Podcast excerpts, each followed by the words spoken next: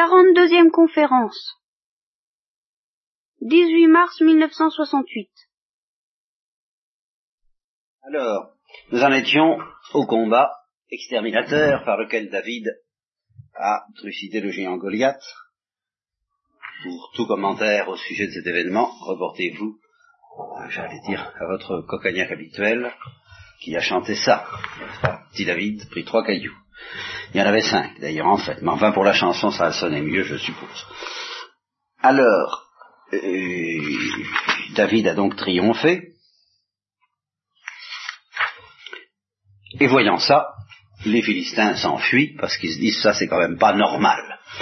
Euh, rapprochons, rapprochons toujours, je l'ai fait je crois déjà la dernière fois, David de Jeanne d'Arc, l'espèce de terreur qui s'est emparée des Anglais, euh, lorsqu'ils ont d'abord quand ils ont vu ou su que Jeanne d'Arc arrivait à Orléans, et puis quand ils ont vu que ça commençait à, euh, comment est-ce qu'il dit Victor Hugo pour Waterloo? Ah, l'espoir changea de camp, le combat changea d'arme. Oui, eh ben, c'est exactement ce qui est arrivé quand euh, les Philistins virent que Goliath était oxy. L'espoir changea de camp, le combat changea d'arme, et les Philistins s'enfuirent.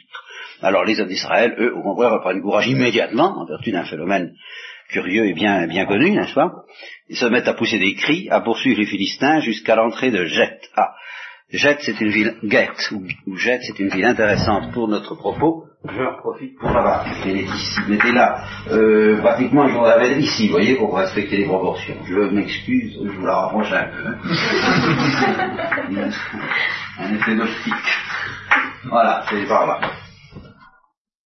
Et jusqu'au port d'Acaron, alors Acaron, je sais pas où c'est. Les cadavres des Philistins euh, remplissent le chemin, carrément, n'est-ce pas? Les fils d'Israël reviennent, poursuivent, pillent, enfin, c'est tout truc classique. Et naturellement, David ne manque tout de même pas de prendre la tête de Goliath, de la porter à Jérusalem. Ah, vous voyez, Jérusalem était déjà, avait déjà une certaine importance. Euh, c'était pourtant pas encore euh, la ville du roi. Et il met les armes de Goliath dans sa tente à lui, David. Alors, suite un texte qui appartient à une autre tradition que tous, ceux, que nous avons lus jusqu'à présent, puisque dans ce texte, Saül ne connaissait pas David. Vous voyez, troisième texte où Saül fait la connaissance de David. Alors, il, euh, il apprend donc que le Philistin est vaincu, et il dit, mais qu'est-ce que c'est que ce jeune homme? Et de qui est-il le fils Abner? Et Abner dit, ben, euh, ça alors, mon, mon roi, euh, j'en ignore. Eh ben, renseigne-toi, lui dit Saül, de qui est le, de qui il est le fils, cet adolescent? Et David se présente, est, est amené devant Saül avec la tête du Philistin, n'est-ce pas? Et le Philistin, lui, euh, Saül lui demande, eh ben, quel est ton père?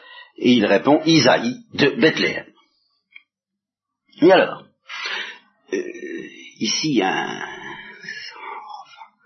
un des points les plus sensationnels de toute cette histoire, et nous, je ne dirais pas que nous planons au-dessus de la Bible, mais au point de vue de la littérature, oui. Nous entrons dans un des lieux éternels de la littérature, de toute la littérature. Euh, David est donc présenté devant Saül, et naturellement, il n'y a pas seulement Saül, il y a les conseillers, les ministres, et la famille, enfin tous, dont le fils Jonatas. À peine David avait-il achevé de parler à Saül, que l'âme de Jonatas s'attacha à l'âme de David. Et Jonatas l'aima comme lui-même. Vous voyez, quand on lit les pages de Montaigne sur l'amitié avec la Boétie, eh bien, c'est à ça, euh, ou bien Philémon et vous aussi, bien entendu. Enfin, c'est une amitié de ce genre. Quelque chose d'inouï et qui va, comme vous allez le voir dans la suite de l'histoire, aller extrêmement loin, puisque ça va aller jusqu'à euh, entraîner Jonatas à prendre le parti de David qui, va qui doit détrôner son père et par conséquent il doit le détrôner lui, Jonatas. Jonatas, il représente la maison de Saül. Eh bien, il va prendre le parti de David contre sa propre maison, ce qui est quand même assez inouï. Jonatas l'aima comme lui-même. Vous voyez, et quand on fait en théologie ou en philosophie la définition de l'amitié, c'est pas l'amour du bénéficiaire, autre que soi, euh, aimer comme un autre nous-mêmes, un alter ego, n'est-ce pas, toute la philosophie de l'alter ego, eh bien, vous en trouvez ici le germe, et non seulement le germe, mais la manifestation magnifique. Euh, Saül aussi, ne pas s'y tromper, Saül aussi se prend d'amour pour David. Et euh, si on se réfère au texte de l'autre tradition, il avait de bonnes raisons pour ça et des raisons autres qu'un emballement superficiel. C'était un peu son médecin, c'était son, c'était son calmant, je vous ai expliqué ça. C'était son mage bénéfique, celui qui, qui réussissait à l'endormir et à le calmer en chassant par la musique le mauvais esprit. Il y avait de quoi l'aimer. Et Saül a aimé David. C'est très important, ça. C'est très important parce que ça renforce la responsabilité de Saül, euh, que malgré son amour pour David, il, n'a pas laissé parler cet amour jusqu'au bout. Autre chose, un autre sentiment a été plus fort. Enfin, pour le moment, on n'en est pas là. Euh, Saül est donc emballé par David et il le prend dans sa maison, ne le laissant pas retourner chez lui. Et en même temps, euh, dans l'intimité, dans le secret des cœurs, Jonatas conclut un pacte avec David, car il l'aimait comme lui-même. Voyez, le, le texte répète.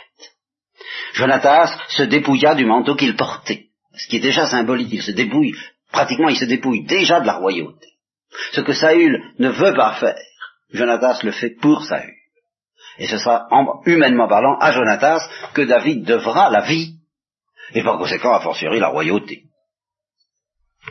Jonatas se dépouilla du manteau qu'il portait, et il le donna à David ainsi que son armure, jusqu'à son épée, son arc et sa ceinture. Et alors, dans toutes les sorties guerrières où Saül envoyait David, David réussissait. Alors Saül dit c'est quand même un, garçon épatant. Il le met à la tête des gens de guerre, ça devient le général en chef. Et seulement c'est un général en chef très populaire. Tandis que Saül, avec son hypochondrie, euh, devait être assez impopulaire. Et c'est là que ça va commencer à tourner mal. Ils font donc leur entrée dans la ville, je ne sais pas quelle ville, je ne sais pas si c'est Gaba ou Jérusalem, je pense que c'est encore Gaba. Euh, en fait, d'ailleurs, le texte évoque toute une espèce de promenade, euh, militaire, mais c'est un petit pays. Alors je pense que, de même qu'il y a un défilé à l'Arc de Triomphe et puis aux différents lieux, après un grand triomphe militaire, ben, il y avait un petit défilé dans toutes les villes d'Israël, ils étaient reçus à tel endroit puis à tel autre. Alors ils font toutes les villes d'Israël de cette manière-là, et euh, aussitôt les femmes, ça signe caractéristique, signe qui ne trompe pas, estime particulièrement apprécié, sortent de toutes les villes en chantant et en dansant au devant du roi Saül, au son joyeux des tambourins et des harpes. Et alors elles ont trouvé le moyen d'inventer une chanson se dire bah il faut quand même il faut quand même louer Saül, il faut, faut, quand même lui faire plaisir, on peut pas on peut pas hein, c'est mais de laisser parler en même temps leur cœur et la vérité en chantant Saül a frappé ses mille et David ses dix mille. C'était vraiment la chose à ne pas dire. Pire que tout. Et c'est là que ça commence à, à mal tourner pour euh, le matricule de David, qui va mener une vie ahurissante à partir de maintenant. Faut pas. On, quand on pense à David, on pense le roi David.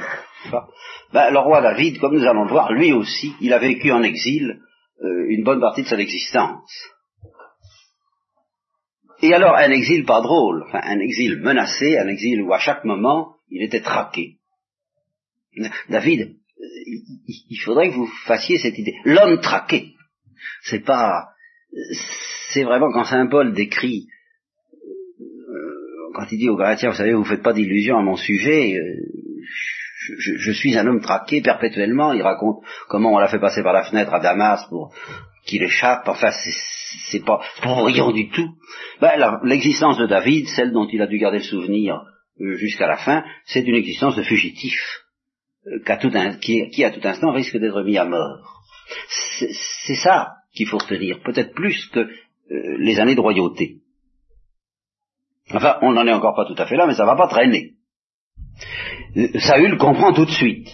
Est-ce grâce aux prophéties? Est-ce malgré les prophéties? En tout cas, il se dit ce gars-là, qu'est-ce qui lui manque? Il ne manque plus que la royauté. Bah.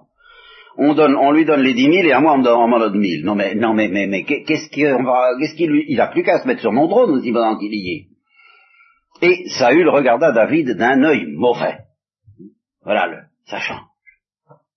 D'un œil mauvais à partir de ce jour. Et alors cet œil mauvais va alterner d'ailleurs avec certains cris du cœur qui demeurent dans Saül. Il, il est quand même, il, il est attaché à, à, ce David, malgré tout.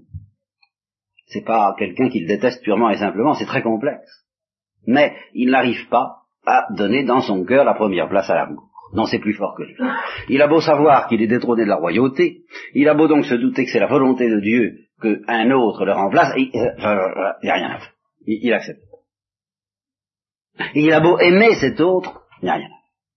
Et alors le lendemain, eh bien le mauvais esprit fondit sur Saül, qui eut de véritables transports au milieu de sa maison. Alors David, ben, David arrive avec euh, la trousse de médicaments, c'est-à-dire la harpe. Pas? Puis il se met à jouer de la harpe euh, pour le calmer, mais ça, ça réussit plus parce que maintenant, il est devenu la cause du mauvais esprit. Alors, Saül tenait sa lance dans sa main, il brandit sa lance en disant, je frapperai David contre la muraille, mais deux fois de suite, David, comme à la balle au chasseur, réussit à éviter la lance, protégé par son ange gardien, je suppose, et par Dieu à la fois, et alors tellement protégé, parce que ça ne devait pas être normal. Étant donné que là on se représente David, quelqu'un qui ne qui refuse et qui jusqu'au bout refusera de se défendre. Échapper, oui. Se défendre, non. Contre-attaquer, absolument pas. Alors, euh, échapper dans ces conditions, c'est pas facile, c'est pas normal. Une première fois, ça eu le rate, ça peut aller. Je ne sais pas s'il avait une deuxième lance, s'il a repris la lance et qu'il a retapé dessus, mais qu'une deuxième fois il réussisse à échapper, c'est pas normal, et à ce moment-là, Saül a peur. Mais comme c'est, c'est ça qui est inouï. Euh, David a peur, lui, mais il a une peur normale. C'est une peur saine, si j'ose dire. Hein, la, la, lance lui arrive dessus, il dit ouya, hein, et puis euh, bon, et puis ça recommence, oula, bon, et puis c'est fini. Tandis que Saül, voyant la manière dont David lui échappe, a peur d'une peur qui, ah, d'une peur, il sent qu'il y a quelque chose. Il sort, il soupçonne que Dieu était avec David. Voilà. Et il a peur en plus, plus profondément encore parce qu'il soupçonne que Dieu s'est retiré de Saül, que, Saül, que Dieu s'est retiré de lui, Saül. Alors, il n'ose plus attaquer en face. à cette phase d'attaque violente, devant le résultat, Saül se dit, oh, celui-là, faut que j'y regarde à deux fois, ça va mal. Euh, alors, euh, il l'éloigne, il l'éloigne de sa personne, et il le met capitaine en chef d'un millier d'hommes, ce qui permet d'ailleurs à David d'aller et de venir en présence du peuple et ainsi de renforcer sa popularité, bien entendu. Il réussit dans toutes ses entreprises et Dieu est avec lui. Alors Saül a encore plus peur, mais, vous, Vox Populi, Vox Dei, toujours la même chose, et déjà la même chose, tout Israël et tout Juda aimaient David. Parce que justement, il faisait un peu comme, euh, il, soignait sa popularité sans le vouloir, je suppose. Car il allait et en présence du peuple, n'est-ce pas? Il se mêlait à la foule très facilement. Alors Saül se dit, voyons, voyons, voyons, euh, la violence ne les a pas réussi, essayons des procédés moins dangereux. Alors il fait venir David, il lui dit, écoute, euh, tu es vraiment le grand homme de mon royaume, je vais te donner euh, ma fille aînée, mes robes, comme femme. Voilà. Tu vois je, je, suis prêt vraiment à faire beaucoup pour toi. Seulement alors, euh, fais la guerre, hein, puis fais-la bien. Puis, puis n'aie pas peur du danger, hein, euh, hein, hein combat les combats du Seigneur. Alors, et, et il se disait ainsi, euh, je préfère que ma main ne soit pas sur lui, mais que ce soit plutôt la main des Philistins. Et alors David, lui, toujours répond en, restant extrêmement conscient, et c'est profond, c'est pas de la littérature, que Saül est loin du Seigneur et que lui n'est pas le roi. Alors il répond Qui suis-je et quel est le clan de la famille de mon père en Israël pour que je devienne le gendre du roi? Et alors je suppose que David combat, qui revient intact, sans une blessure, et que Saül se dit décidément le truc n'a pas marché, alors il donne sa fille aînée à un autre, Adriel de Méola. Pendant ce temps-là, la fille, euh, la deuxième, Micole, elle, se tomba amoureuse de, David. Alors on dit à Saül, tu sais, ta fille Micole, euh, eh bien, elle en pince un peu pour David. Ah, alors Saül se dit, ça c'est une bonne affaire, je vais recommencer le coup de mes robes avec Nicole.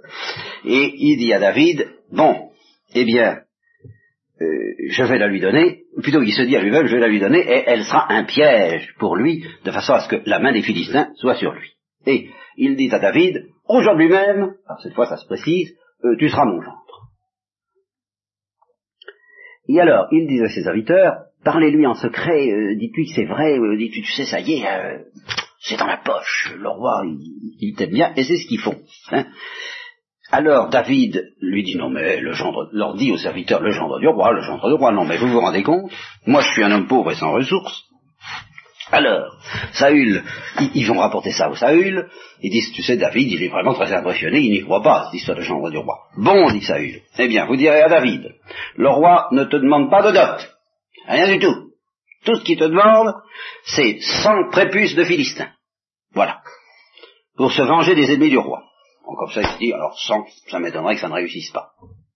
Alors les serviteurs disent à David, David dit d'accord, et avant même que le délai soit accompli, euh, il tue 200 Philistins. et évidemment, il amène 200 prépuces. Alors Saül lui donne sa fille Nicole, puis moyen de faire autrement. Et de nouveau, il voit Saül et il comprend que Yahvé, Dieu, était avec David, et en plus de ça, que toute la maison d'Israël aimait David. Alors, ben, il a de plus en plus peur, et en même temps, il devient de plus en plus méchant. Les, Philistins faisaient des sorties, à chaque fois David remportait toutes sortes de succès, enfin ça devenait invivable. Alors, il fait venir, il fait un conseil, Saül réunit ses conseillers intimes, un peu, on pense à Caïphe et à tous ceux qui, qui essaient de perdre le Christ, il réunit ses conseillers intimes, dont Jonatas, et puis il leur dit il faut en finir avec David, en leur expliquant, je suppose, pourquoi. Il y a une parole que nous verrons un peu plus loin, ce soir ou la prochaine fois, j'en sais rien, mais qui montre bien que, euh, qui laisse entendre qu'il a dû dire à Jonatas, si tu veux être roi un jour, ben, il faut en finir avec David, parce que ce garçon-là commence à devenir dangereux. Voilà, je crois que ça, ça devait être le raisonnement. Raisonne un peu en politique, enfin, ne te laisse pas aller petite sentimentalité, n'est-ce pas? Soyons sérieux. Les affaires de cœur, c'est bien, mais la raison d'État. Hein bon, il faut que la maison de Saül, toi, mon fils, si tu veux être roi, bon.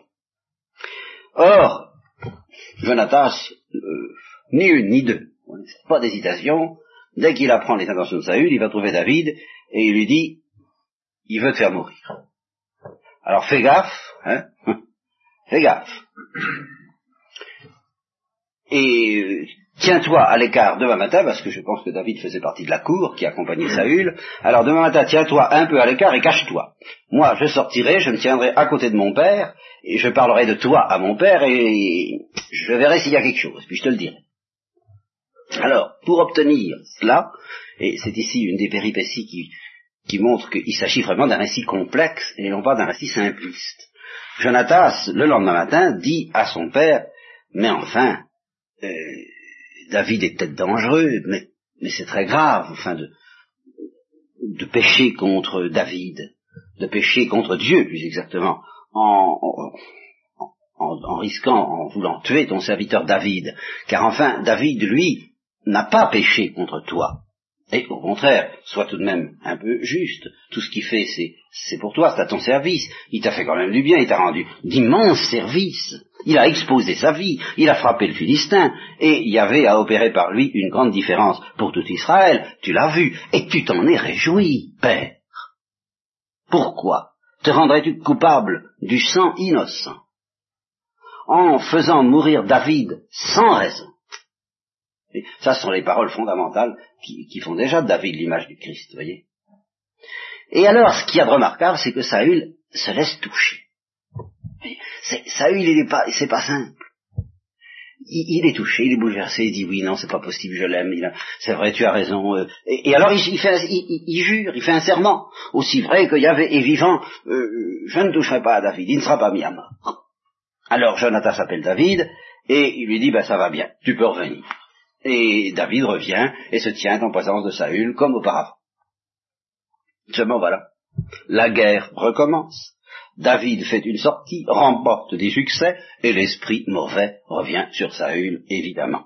Et ça recommence la petite comédie de la harpe, n'est-ce pas? L'esprit mauvais, David essaie de le calmer en jouant de la harpe, et de nouveau, il cherche à frapper David de sa lance contre la muraille.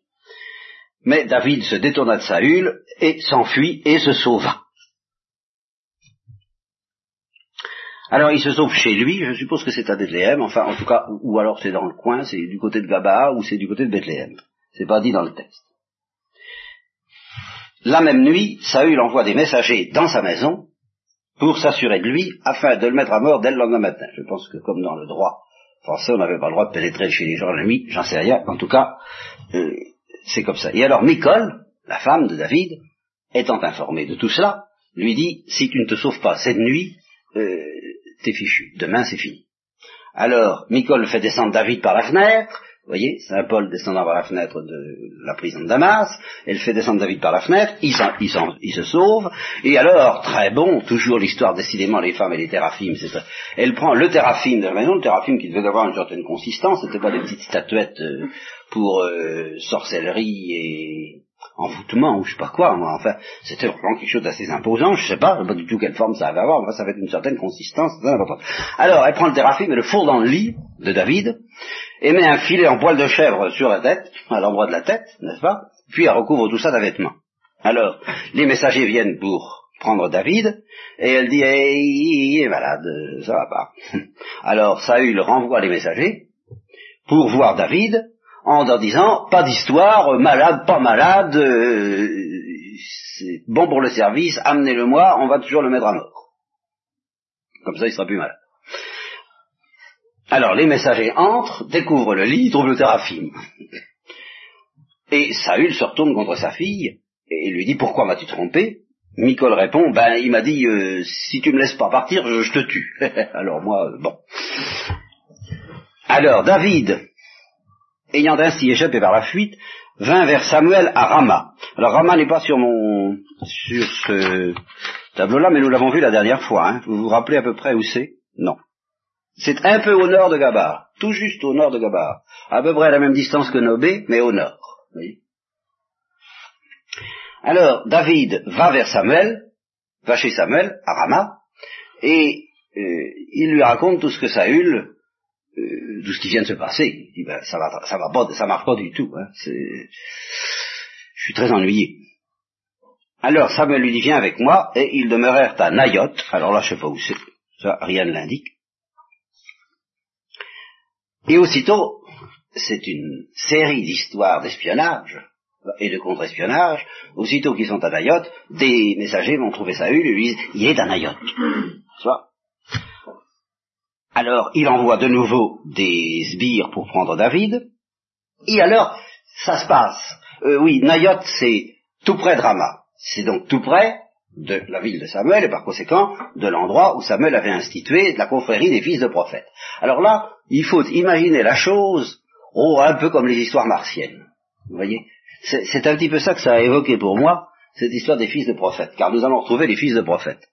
Alors l'histoire martienne, vous savez, c'est très simple, c'est qu'il y a euh, une soucoupe volante ou un martien, vous trouverez une antenne, et alors si vous entrez dans une certaine zone, à un certain moment, à 3 mètres ou, à 500 mètres ou à 200 mètres, enfin peu importe, à partir du moment où vous entrez à tant de mètres à la ronde, ben, vous êtes pris dans une espèce de euh, brouillage d'ondes, les moteurs de voiture tombent en panne, enfin vous savez comment ça se passe dans les histoires qu'on raconte, vous avez entendu toutes ces histoires-là, vous n'avez pas l'air d'être très au courant. Ben, vous savez tout de même un peu comment ça se passe, chaque fois qu'un martien débarque, enfin c'est la vie courante ça. Bon. Alors, c'est la même chose, sitôt qu'ils arrivent à une certaine distance des fils de prophètes, ça se brouille et ils se mettent à prophétiser. Tous.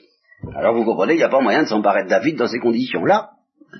Il y a, David est au milieu des fils de prophètes avec Samuel, les fils de prophètes prophétisent, alors vous savez comment ça se passe, c'est l'espèce de... Euh, récemment, c'est... Euh, un père me disait à Cuba, je nous parlons de socialisme à Cuba, et j'avais lu dans un journal que, euh, dans un journal de gauche, que Cuba était le premier pays à avoir réalisé un socialisme gay, et le gars m'a répondu, oh bah oui, mais ça c'est, pas étonnant. La grande affaire pour ces gens-là, ça n'est pas le socialisme ou autre chose, c'est la danse. C'est ça leur vie, ils, passent leur vie à danser. Hein? Bon, ben les fils de prophètes, c'est ça, ils passent leur vie à danser. Et alors, si on arrive au contact, enfin en présence, l'espèce d'atmosphère, comme on dit, l'atmosphère était sympa, eh bien, quand, euh, sitôt qu'on arrive en présence de cette atmosphère des fils de prophètes, on est pris par là, on est pris par l'ambiance, quoi, l'ambiance, c'est ça, on est, et on se fait à prophétiser. Alors tous les messagers, vous allez me prendre David, on y va, hein? Bon, n'est-ce pas, vous n'avez qu'à imaginer le pas de loi. Et alors ils arrivent et alors ça y est, c'est fini. Alors Saül commence à l'avoir assez, il envoie une fois, deux fois, trois fois des prophètes, pas moyen, n'est-ce pas Ils se mettent tous, ils sont pris de la, de la danse de Saint-Guy, tout ce que vous voudrez. Alors il dit, j'y vais moi aussi. J'y vais moi-même. Il arrive, il demande où sont Samuel et David, ils sont à Nayot, en Rama, il y va, et alors, eh ben, lui aussi, une fois qu'il, arrive, eh ben, ça, il n'y a rien à faire, il ne résiste pas, il se met à prophétiser, talala, et, et, et alors il, il se déshabille complètement, n'est-ce pas? Il se met tout nu, tout ce jour-là et toute la nuit. Alors c'est pour ça qu'on c'est de, nouveau le fameux proverbe que je vous avais déjà indiqué, mais à ce moment-là c'était bénéfique pour Saül, puisque c'est un des signes qui avait été donné à Saül. Tu rencontreras des fils de prophètes et tu prophétiseras à ton tour. Et Saül c'était pas dans son tempérament du tout, Saül c'était l'homme sombre et sérieux, enfin pas? Alors euh, je te dis ça c'est pas possible, et ça c'était le signe de Dieu que Dieu était avec lui. Et puis alors là, ah ben, c'est le c'est le contraire voyez et, Mais ça donne le même résultat, c'est-à-dire ce fameux proverbe, est-ce que Saül aussi est parmi les prophètes N'empêche que David s'enfuit encore. Et ça va être tout le temps comme ça, euh, jusqu'à euh, ben, jusqu'à la mort de Saül, pratiquement. Alors, il s'enfuit de Nayot, et il va retrouver Jonatas, donc Jonatas qui n'était pas loin, puisqu'on est tout près de Gaba, et il lui dit, bah, enfin, qu'est-ce que j'ai fait? Alors là, il est bouleversé. Première fois, il s'était dit, bah, ça va s'arranger, c'est un mauvais moment à passer, le roi euh, a de grands soucis, enfin, vous voyez, vraiment la, bonté, quoi, le, le, débonnaire, David, il n'y a pas de doute. Le roi a de grands soucis, ça. Puis je sais que par moment il est un peu malade, il devait dire ça aussi, quoi. Il est un peu malade, il faut le calmer. Alors ça, faut pas lui en vouloir, enfin. Seulement là, il commence à se dire, non, ça devient sérieux ça allait mieux, mais ça va plus mieux du tout. Alors il dit, Jonathan, qu'est-ce que j'ai fait hein? Qu'est-ce Pourquoi est-ce qu'il m'en veut comme ça? Qu'est-ce que je lui ai fait? Et il veut me faire mourir, tu sais, ça y est, alors là, cette fois, j'ai compris, il veut me faire mourir. Alors Jonathan, tu réponds, qui, qui, lui croit à la conversion de son père, il a entendu son père ému, bouleversé, dire non, ça, j'y toucherai pas. Il dit Jonathan, je lui dis, t'inquiète pas, tu mourras pas. Je suis là et je suis tranquille. D'ailleurs, c'est très simple, hein. Mon père, tout, il me dit tout. Tout, tout, tout, tout, tout. Alors, euh, si jamais il a l'idée de une mauvaise idée, il me le dira. Alors, t'inquiète pas, je veille, n'aie pas peur. Pourquoi est-ce qu'il me l'aurait pas dit? Non, non, non, non. Du moment qu'il m'a rien dit, c'est qu'il n'a pas envie de te tuer. Alors David lui dit, ouais, ouais, ouais, ouais. Hum suis quand même pas tout à fait rassuré. Parce que tu vois bien, ton père, il commence à comprendre que nous deux, hein, euh, quoi, enfin, hein, on, est amis-amis, on s'aime, quoi. Hein. Alors, euh, moi je crois que s'il a décidé de me tuer, même à toi, il l'aura pas dit. Ah, alors Jonathan se dit, écoute, dis-moi qu'est-ce qu'il faut faire, dis-moi qu'est-ce qu'il faut faire, tout ce que tu voudras, je le ferai, tout. Bon, eh ben dit David, écoute, demain, c'est la nouvelle lune. Alors la, nouvelle lune, c'est ce qu'on appelait les néoménies, c'était des fêtes juives, et alors il y avait euh, trois jours de fête, je crois, avec euh, des festins, il fallait, il fallait être là, tous les courtisans étaient là auprès du roi. Alors, euh, normalement, dit David, je devrais y être. Alors laisse-moi me cacher dans la campagne jusqu'au soir du troisième jour.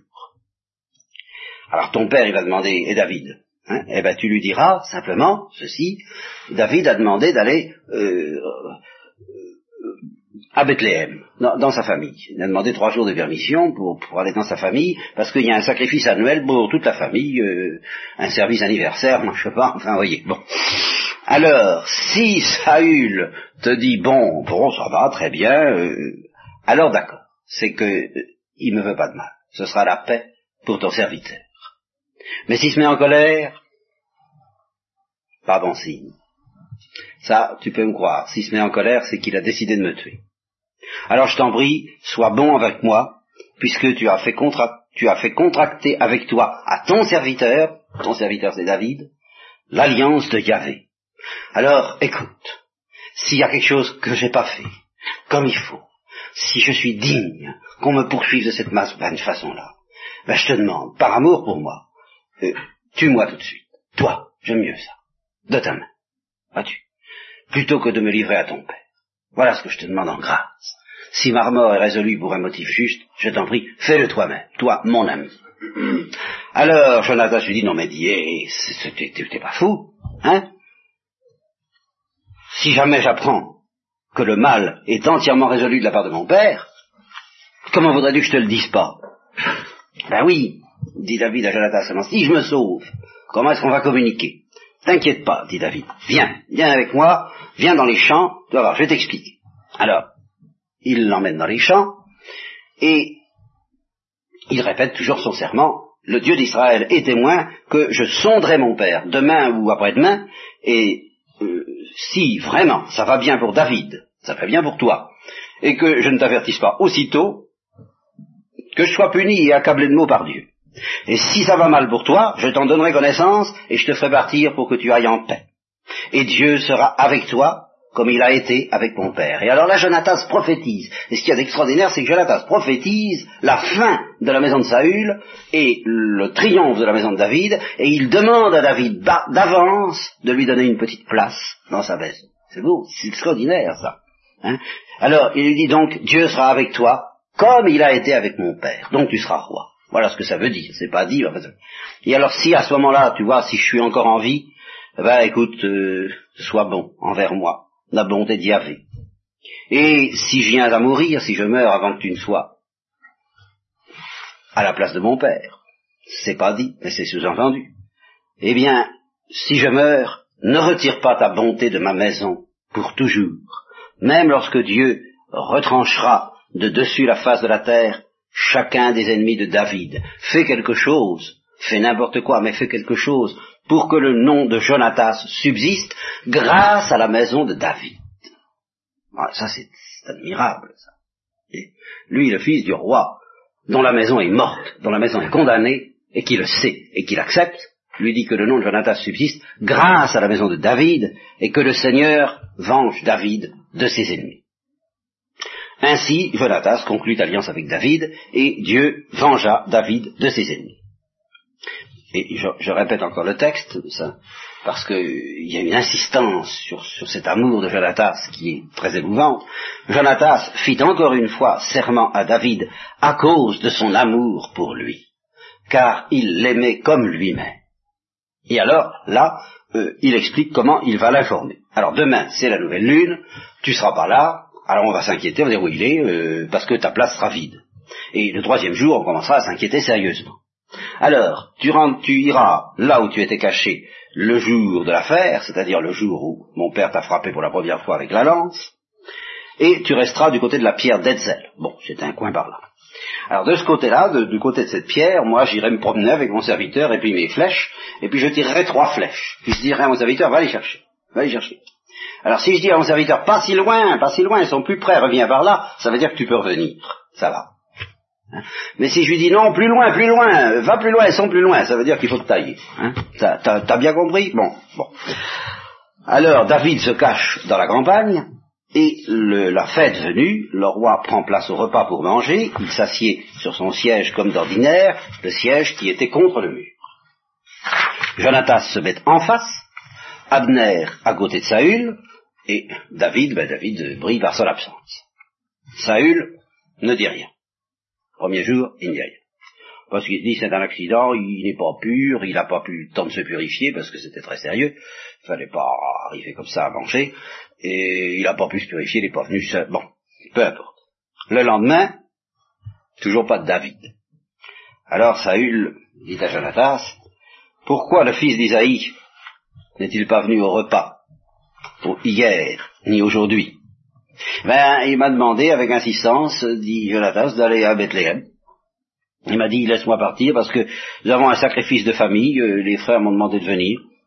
Alors, euh, donne-moi la permission, s'il te plaît, permission de trois jours. Alors la colère de Saül s'enflamme contre Jonatas, parce que Saül comprend très bien, il n'est pas dupe. Et alors là, il se déchaîne. Fils d'une femme perverse rebelle. Est-ce que je ne suis pas au courant? Est-ce que je ne sais pas que tu aimes le fils d'Isaïe? À ta honte et à, la, et à la honte de la nudité de ta mère car, imbécile, voilà ce que ça veut dire, aussi longtemps que le fils d'Isaïe vivra sur la terre, tu ne seras pas en sûreté, ni toi, ni ton royaume. Envoie le chercher maintenant, amène-le-moi, puis on va en finir avec lui, parce qu'il mérite la mort. Alors, cette fois, Jonathan se, se révolte. Il lui dit, pourquoi serait-il mis à mort? Qu'est-ce qu'il a fait? Et à ce moment-là, Saül est tellement en colère qu'il prend sa lance et il vise Jonathan. Alors Jonathan comprend qu'il ne faut pas résister, mais il est dans une colère violente parce qu'il se doutait quand même pas que son père irait jusque-là. Il était convaincu, lui. Allez, ça s'était arrangé une première fois. Euh, il était convaincu que Saül avait, avait, renoncé à ses mauvais sentiments. Alors devant cette, cette violence et cette mauvaise foi de Saül, alors il est déchaîné. Et, bien entendu, il s'empresse d'avertir David, avec, il, s'en va dans la campagne avec le petit garçon, le, le, le caddie, en quelque sorte, n'est-ce pas? Porte, Celui qui porte le carquois et les flèches. Et alors, euh, euh Jonathan dit au petit garçon, plus loin, plus loin, c'est plus loin, faut, va, va, va c'est pas là. Dépêche-toi. Et quand c'est fini, il donne ses armes au garçon. Euh, alors, donc David est averti, et normalement, David doit disparaître, il ne doit plus se revoir. Mais alors, l'un comme l'autre, ça c'est encore très beau, eh bien, euh, ils peuvent pas. Ils peuvent pas se quitter comme ça, ou plutôt sans, se revoir. Alors Jonathan, qui est pressé par le même instinct que David, dit au petit garçon, retourne à la ville, euh, rapporte les flèches. bon, alors le garçon s'en va, et David se précipite vers Jonathan, en se prosternant trois fois devant lui, la face contre terre. Ils s'embrassent, ils pleurent, l'un sur l'autre, mais David davantage. Ah, David pleure encore plus que Jonathan. Et Jonathan dit à David, va en paix, puisque nous avons juré tous les deux, au nom de Yahvé, en disant que Yahvé soit entre moi et toi, entre ma postérité et la tienne, à jamais. Alors là, euh, David se lève et il s'en va, et Jonathan rentre dans la ville, c'est-à-dire à Gaba. Alors David vient à Nobé, vous voyez, hein, vers un certain prêtre, c'était une ville lévitique, euh, et résidait dans cette ville lévitique le prêtre Achimelech, qui était le petit-fils d'Élie. Je ne sais pas si vous vous souvenez d'Élie, chez Élie, le fameux grand prêtre euh, qui, à qui Samuel avait appris que ben, c'était fini pour lui. Alors David arrive, donc, et euh, il se présente à Achimelech. Et en voyant David tout seul, est extrêmement troublé. Il lui dit, mais pourquoi tu es tout seul? Un, homme de l'importance de David, ça se déplace pas comme ça, il y a toute, une cour. Il y a la maison de David, toi. Alors il dit, pourquoi tu es tout seul, il n'y a personne avec toi? Alors David lui, lui dit rien, il lui dit, le roi m'a confié une affaire. Et il m'a dit, c'est une affaire très secrète, alors je suis en somme en mission secrète. Alors, incognito, anonymat, euh, service secret, enfin voilà. Alors j'ai donné rendez-vous ici à des gens euh, à tel endroit. Mais ceci dit, euh, j'avoue que j'ai un peu, j'ai un peu faim, hein, j'ai un peu la dalle. Je, suis, si tu avais cinq pains, ben ça ferait mon affaire. Alors le prêtre lui dit, j'ai pas de pain ordinaire, je n'ai que du pain réservé aux prêtres dont je vous ai parlé au moment des sacrifices, les pains de proposition. les pains de proposition, c'était des pains qui étaient réservés au service du sacerdoce. Il y a du, donc du pain consacré. Mais ça fait rien, ça fait rien si tu si tes gens. Ce qui est curieux, c'est qu'il est tout seul, mais qu'il est question des gens. Moi, je sais pas comment le texte s'arrange, il devait y en avoir très peu, deux ou trois. Si tes gens sont purs, au moins à l'égard des femmes, eh ben ils peuvent manger de ce pain. Ouais, ouais, ouais, ouais, dit David, ça t'inquiète pas pour ce qui est des femmes, nous, nous nous sommes abstenus comme toujours quand on va à la guerre. Donc, ils sont purs. Alors, quant aux souillures de la route, alors là, euh, nous avons fait ce qu'il faut. Nous avons purifié ce qu'il fallait.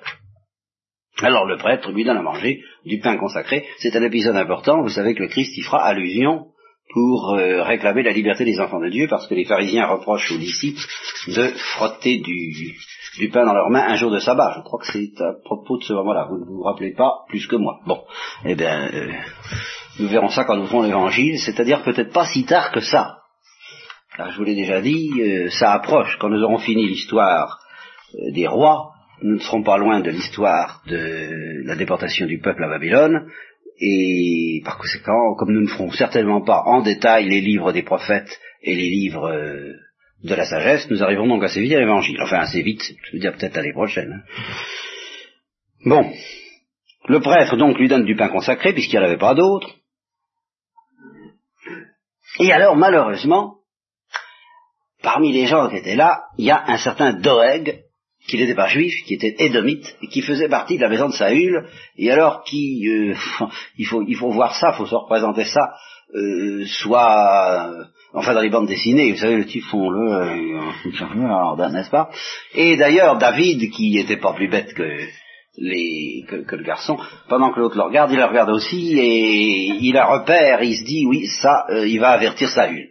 Mais David de se douter quelles conséquences terribles ça va avoir pour le pauvre prêtre Akimelech, car ça va avoir pour conséquence très exactement d'accomplir la prophétie euh, redoutable euh, faite à Élie au sujet de cette maison sacerdotale qui doit disparaître.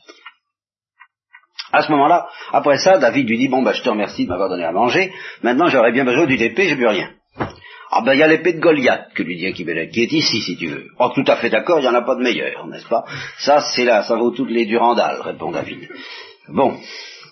Et là pas ça pareil. Alors il s'enfuit loin de Saül et il se rend chez Achis, roi de Geth. Ah, toujours la même ville que vous voyez ici. Or, Achis, devait être un cananéen ou enfin euh, c'était pas un juif quoi. La, ville de Guette n'était pas remplie, n'était pas occupée par des juifs. David se dit ça n'a pas une telle importance. Je ne suis que David, je ne suis pas Saül.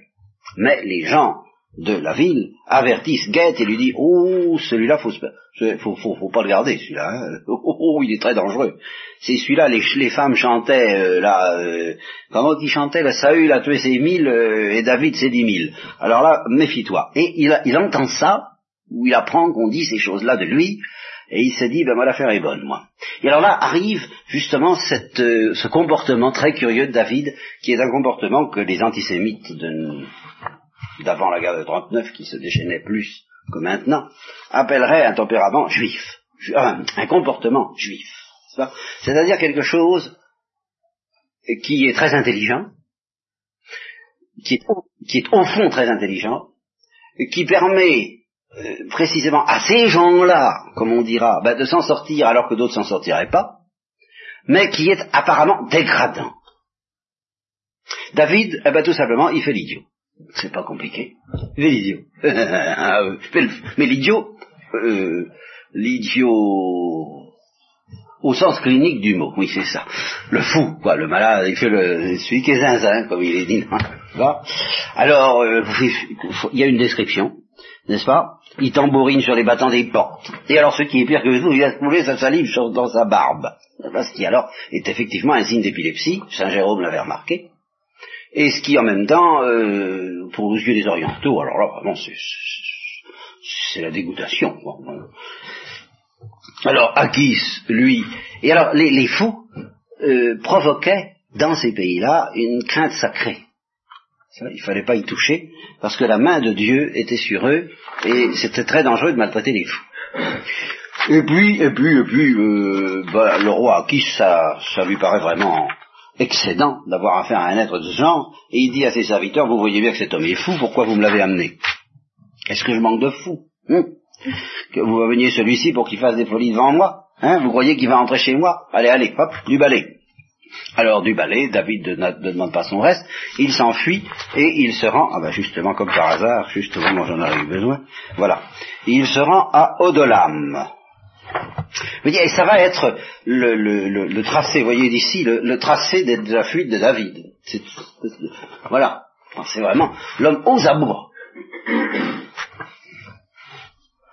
Donc il va à la caverne d'Odolam et euh, sa famille à Bethléem apprend ça. Vous voyez qu'Odolam n'est pas tellement loin de Bethléem. Sa famille euh, est mise au courant et alors ils se réunissent auprès de lui et avec sa famille, tous ceux, dit le texte, qui étaient dans la détresse. Tous ceux qui avaient des créanciers, vous voyez, les pauvres, les petits, ceux qui savent plus, euh, ceux qui savent plus où aller, ceux qui savent plus quoi faire. Tous ceux qui étaient dans l'amertume, dit encore le texte. et il devint leur chef. Alors il y a une petite troupe de 400 hommes qui se forme là.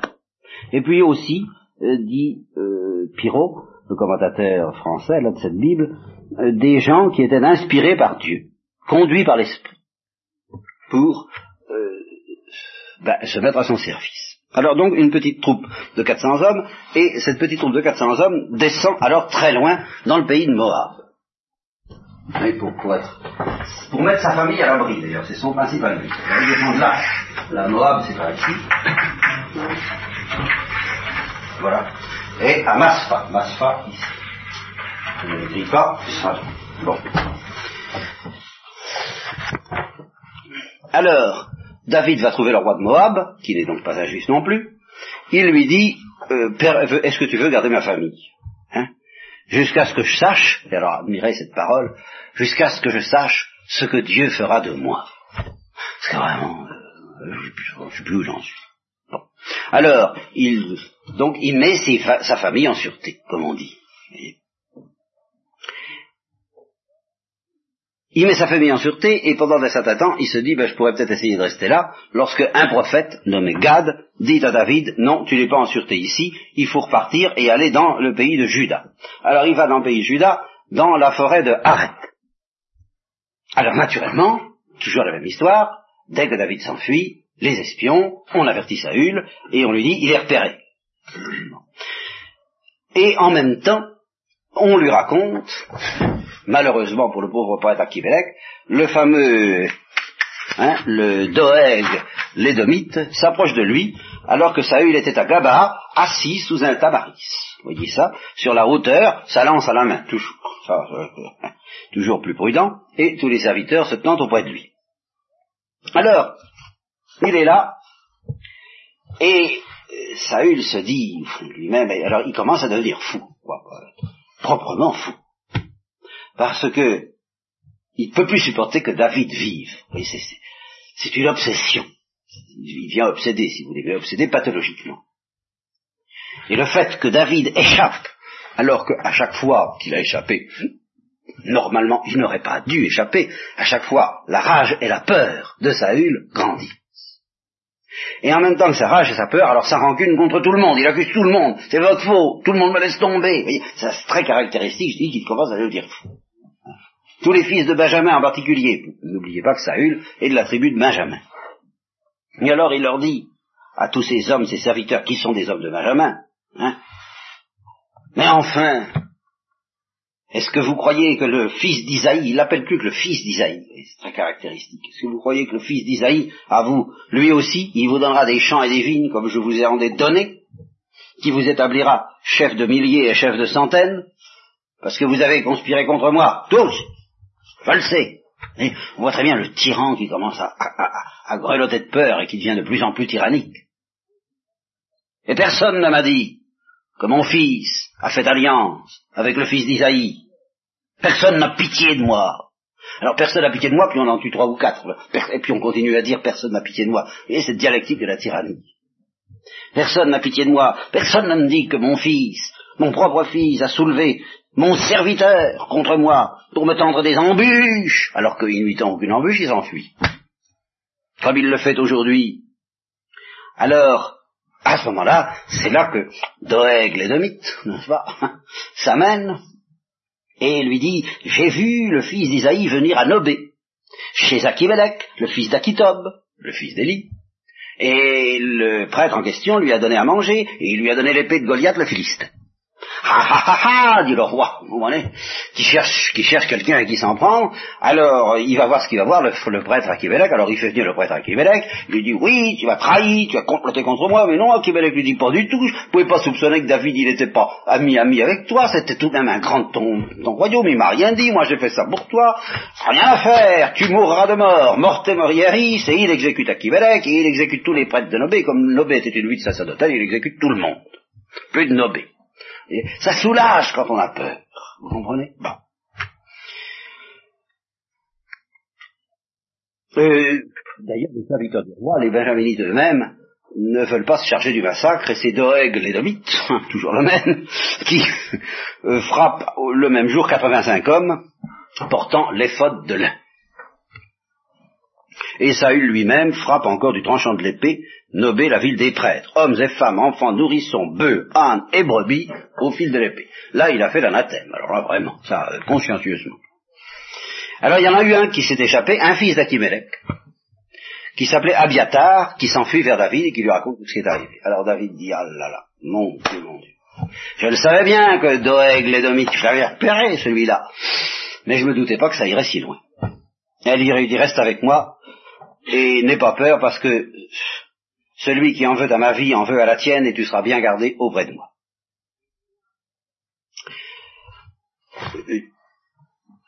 Autre épisode, toujours de cette fuite, n'est-ce pas? On vient prévenir David que les Philistins attaquent Seïla. Alors, voyez, Seïla, c'est un petit peu au nord de la forêt, je viens de l'inscrire ici. Alors, David consulte l'oracle d'Yavé, qu'est-ce qu'il faut faire? Yahvé lui dit, vas-y, tu, je, livrerai cette ville entre tes mains. Il y avait des Philistins dans cette ville. Ben oui, seulement euh, les hommes de David ne sont pas très chauds. Nous, nous avons déjà peur, dit-il à David, s'il faut aller encore euh, s'envoyer une ville de Philistins, alors David reconsulte Yahvé, vas-y, je te donne Seïla. Alors David dit, on y va. Et il, il délivre les habitants de Seïla, parce qu'il y avait des juifs dans Seïla occupés par les armes des Philistins. Alors immédiatement, les messagers, les espions, qui viennent dire à Saül, il est à Seïla. Oh, dit Saül, alors cette formule admirable, admirable, c'est pas parce que s'il est à Seïla, il est pratiquement prisonnier. Il est, encerclé dans une ville ennemie, par conséquent, euh, je l'aurais, dit Saül. Seulement la formule admirable, c'est qu'il dit, oh, Dieu le livre entre mes mains. Hein, voyez N'est-ce pas? Car il s'est enfermé en entrant dans une ville qui a des portes et des verrous. Alors il convoque tout le peuple à la guerre pour descendre à Saïla et assiéger David et ses hommes. Alors, évidemment, Saül est informé par des espions, mais David de son côté est informé par des espions. Alors, aussitôt qu'il est informé par des espions, David dit au prêtre, apporte les fautes. Hein? Alors, euh, il consulte, et il demande à Yahvé, voilà, il vient, est-ce que les habitants de Saïla vont me livrer? Dieu répond, oui, ils vont te livrer. Alors, on file encore, Et on s'enfuit euh, pour errer à l'aventure. L'admirable expression qui indique bien, enfin la situation. Vous vous rendez compte pour un roi, enfin pour quelqu'un qui, sur qui pèse la bénédiction et l'onction de Dieu, quelle existence. Hein. Et alors aussitôt que Saül apprend que David s'est enfui de Saïla, il arrête. Il arrête de courir après. Alors David reste au désert, dans les lieux forts, il demeure dans, sur la montagne, dans le désert de Ziph. Alors le désert de Ziph, c'est par ici. C'est entre Seïla et Engadi. Et, ça continue, n'est-ce pas? Saül le cherche tous les jours. Et David lui échappe tous les jours, pour ainsi dire, par miracle. Et David apprend que Saül s'est mis en campagne pour le tuer. À ce moment-là, Jonatas réussit à rejoindre David et il l'encourage en Dieu. Admirez la parole aussi. Il lui dit, ne crains rien, car la main de Saül, mon père, ne t'atteindra pas. Toi, et alors là ça devient explicite, ça devient très clair, il prophétise plus que jamais, toi tu régneras sur Israël. Et moi, je serai le second après toi. Et Saül, mon père, le sait bien aussi. nous savons très bien tous à quoi nous en tenir, et cependant nous continuons. Alors, de nouveau, ils font alliance tous deux en présence de Yahvé, et David reste à Orsa. Alors Orsa, c'est un tout petit peu au sud de Ziph, donc c'est dans le coin que je vous ai indiqué, tandis que Jonathan se retourne chez lui. À ce moment-là, de nouveau, les espions, ils viennent vers Saül, à Gaba, ils disent, il est là. Bon. Et euh, ceux, qui viennent, ce sont des habitants de Ziph. Les habitants de Ziph viennent trouver Saül, disent, si tu veux, hein, on te livre. Oh, dit Saül, vous êtes béni de Dieu, oh, vous avez eu pitié de moi, oh, alors ça vous êtes chic.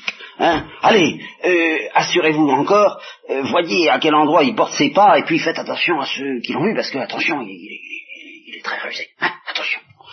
Alors, euh, puis alors revenez vers moi, dites-moi bien où il est, et puis j'irai avec vous. Et s'il est dans le pays, je le chercherai dans toutes les familles de Judas. Et alors à ce moment-là, David, de son côté, est renseigné, et il s'enfuit au rocher qui est dans le désert de Mahon, c'est-à-dire encore un peu plus au sud dans la steppe au sud du désert.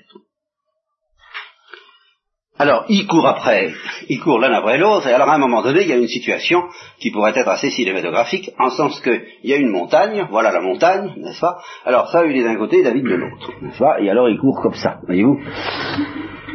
C'est ce qu'on appelle le rocher de la séparation, effectivement. Alors à ce moment-là, Saül interrompt la poursuite parce qu'un messager, au moment où il va rencontrer David, un messager vient lui dire, il y a des Philistins qui arrivent. Alors Saül repart.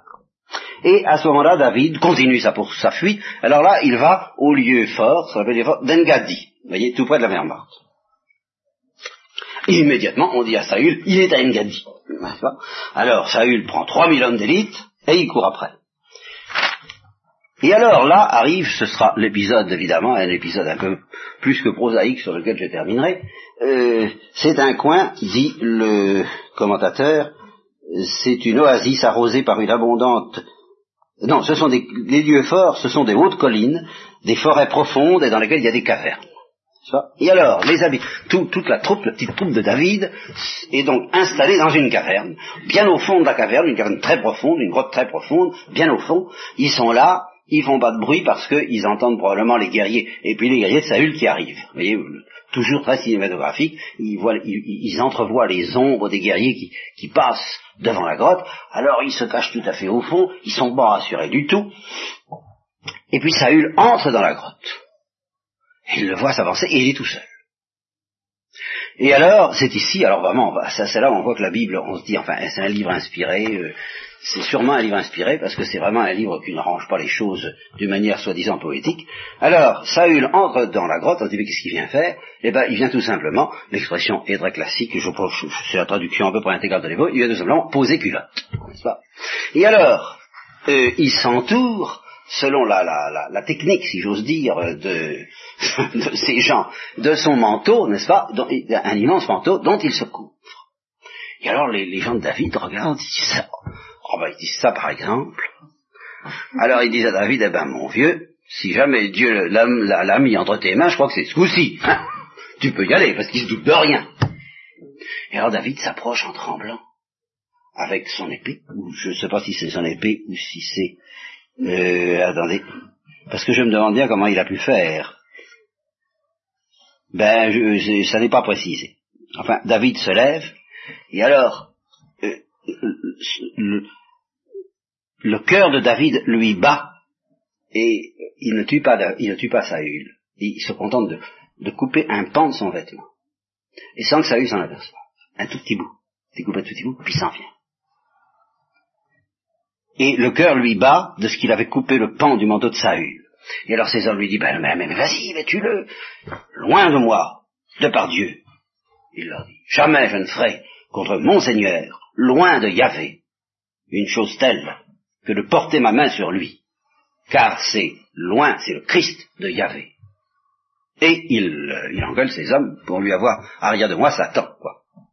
Et alors la suite, c'est la suite qui est magnifique. Alors Saül, qui se doute absolument de rien, se lève et sort de la grotte. Et puis, et alors à ce moment-là, David court après, euh, à une certaine distance, et il crie après lui, Saül Et Saül se retourne. Et, et David lui dit, Oh toi, mon Seigneur Saül regarde. Et David s'incline la face contre terre et se prosterne. Et il lui dit, David à Saül, pourquoi Écoutes-tu les paroles des gens qui te disent, voici que David cherche à te faire du mal. Voici qu'aujourd'hui même, tes yeux voient, il lui montre le bout de son manteau, que Dieu t'a livré entre mes mains dans la caverne. On me disait de te tuer, mais mon œil a eu pitié de toi, et j'ai dit, je l'étendrai par la main sur mon Seigneur, car il est loin de Yahvé. Ô mon Père, il a ah, ça. C'est admirable? Oh mon père, vois donc le pan de ton manteau dans ma main. Puisque j'ai coupé le pan de ton manteau et que je ne t'ai pas tué, reconnais et vois qu'il n'y a dans ma conduite ni méchanceté, ni révolte, et que je n'ai pas péché contre toi, et toi, tu fais la chasse à ma vie pour me l'ôter. Que Yahvé juge entre moi et toi, et que Dieu me venge de toi, mais pas moi je ne me vengerai pas. Ma main ne sera pas sur toi. Comme dit le proverbe ancien, des méchants vient la méchanceté. La parole du Christ, un bon arbre ne peut pas porter de mauvais fruits. Aussi ma main ne sera pas sur toi. Après qui Et alors il a Mais enfin, roi d'Israël, après qui est-ce que tu t'es mis en marche? Qui poursuis-tu? Un chien mort Une puce Que Dieu soit juge et qu'il prononce entre moi et toi. Il regardera et défendra ma cause et il me fera justice contre toi. Et alors à ce moment-là, eh ben une fois de plus, ça a eu les bouleversés. Ça a eu les bouleversés. Il lui dit, est-ce bien ta voix, mon fils David? Comme dirait le père Chauvat au sermon de dimanche, c'est, c'est pas un mauvais homme, mais c'est une autre force qui s'empare de lui. Quand il veut tuer David. C'est, n'est plus lui, et c'est pourtant lui. Car c'est de sa faute s'il a ouvert la porte à une telle force. Est-ce bien ta voix, mon fils David? Et il pleure. Et il dit, tu es plus juste que moi, car toi tu m'as fait du bien, tandis que je t'ai rendu le mal. Tu as montré aujourd'hui que tu as agi avec bonté envers moi, puisque Dieu m'a livré entre tes mains et que tu ne m'as pas tué. Lorsqu'un homme rencontre son ennemi, est-ce qu'il le laisse poursuivre en paix son chemin? Que Dieu te rende le bien en retour de ce que tu as fait aujourd'hui pour moi. Maintenant, et alors là, vous voyez, il capitule, il capitule pour cinq minutes, parce qu'il est bouleversé, mais, en même temps, il, sort son jeu, il a pas ses cartes. Il découvre son subconscient. Il dit maintenant, ah, je sais bien que tu seras roi. Oui, je sais bien que c'est toi qui seras roi. Et que la royauté d'Israël sera stable entre tes mains. Et alors, il lui demande la même chose que Jonatas. Il lui demande, jure-moi par Yahvé que tu ne détruiras pas ma postérité après moi et que, tu ne retrancheras pas mon nom de la maison de mon père. Et alors David le jure à Saül, et Saül s'en va dans sa maison, tandis que David et ses hommes remontent à Engati, et c'est pourtant pas fini, et ça repartira euh, dans une persécution nouvelle la prochaine fois.